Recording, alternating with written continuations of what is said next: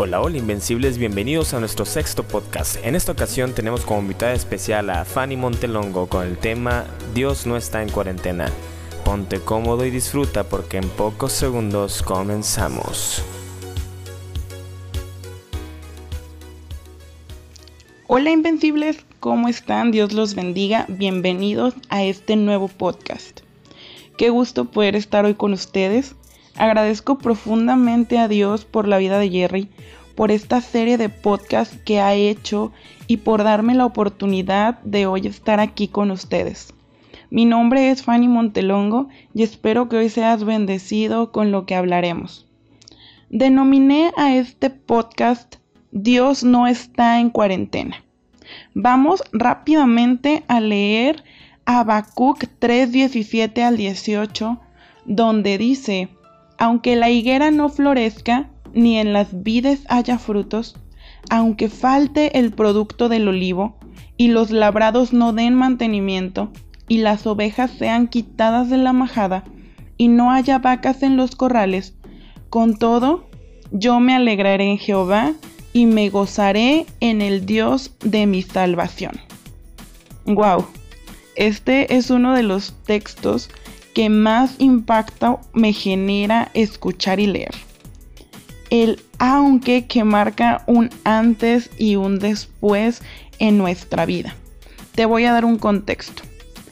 Donde estaba viviendo Habacuc era un lugar que estaba sometido.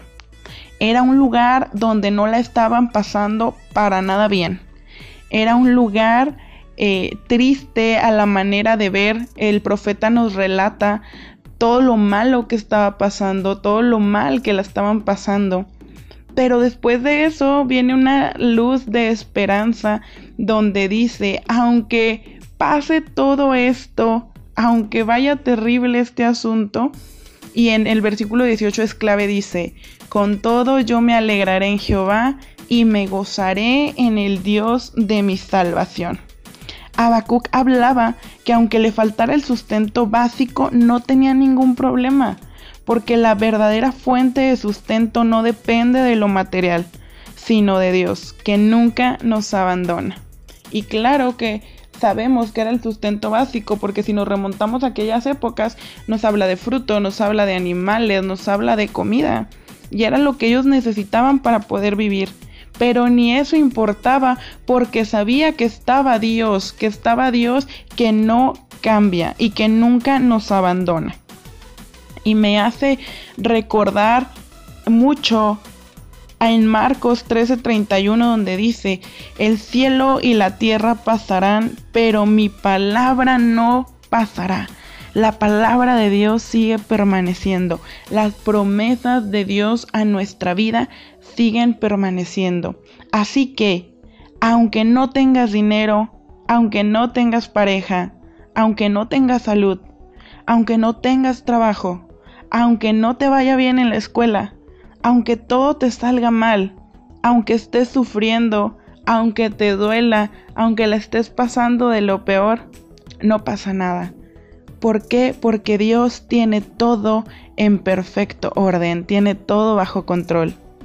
Y precisamente eso me hace recordar lo que estamos viviendo en esta pandemia. Hemos podido experimentar frustración, desesperación e incluso nos hemos llegado a sentir abandonados. Pero, ¿por qué pasa esto? Porque somos seres humanos y porque parte de nuestra humanidad y de nuestros sentimientos salen a flote pero no debemos dejar que nuestras emociones nos gobiernen. Y aunque estemos pasando por una de las mayores crisis, tanto económicas, espirituales y existenciales en nuestra vida, debemos estar atentos a ese rayo de luz en la oscuridad que es Jesús, que es Dios, esa esperanza que tenemos, que nuestro Dios siempre tiene todo bajo control.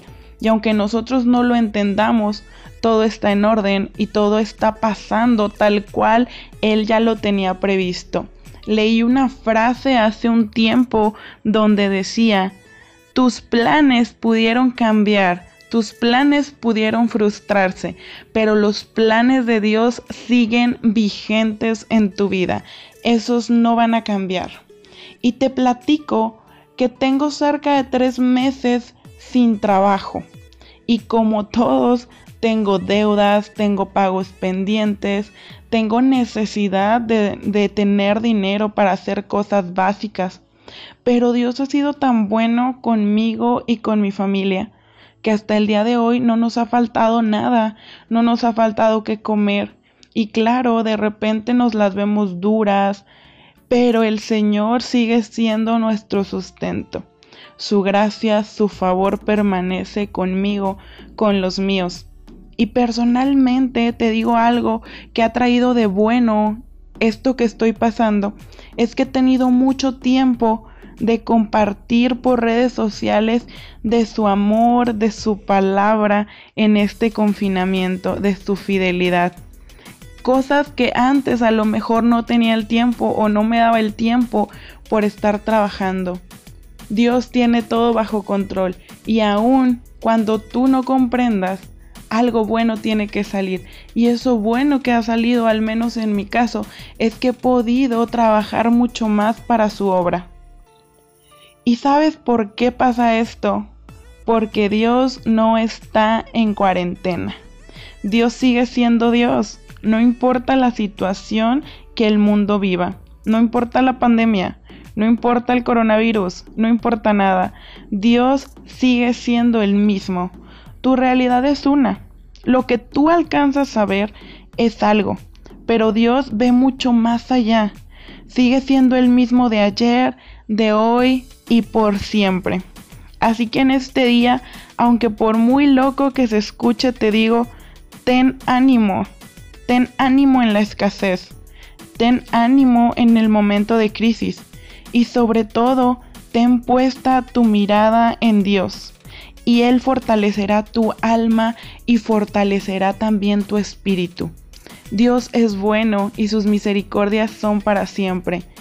Tú concéntrate primero en el reino de Dios y su justicia y todas las cosas que tú necesites serán añadidas. Entonces en este día yo te digo, ten ánimo y como decía el profeta, con todo, con todo lo que pasa, yo me alegro en Jehová y me gozo en el Dios de mi salvación. Espero que esta palabra te haya servido. Espero que esta palabra te dé ánimo y que comprendas que las cosas materiales son superficiales.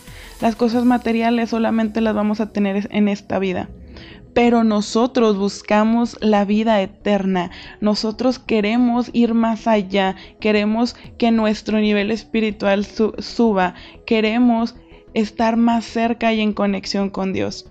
Entonces que no importe que no tengas lo básico, que no importe que no tengas lo material, tú alégrate en tu Dios, en el Dios de tu salvación.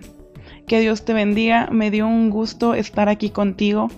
Nunca en mi vida había hecho un podcast, así que le agradezco a Jerry el que me haya invitado. Nos vemos y espero que estés muy bien. Dios te bendiga.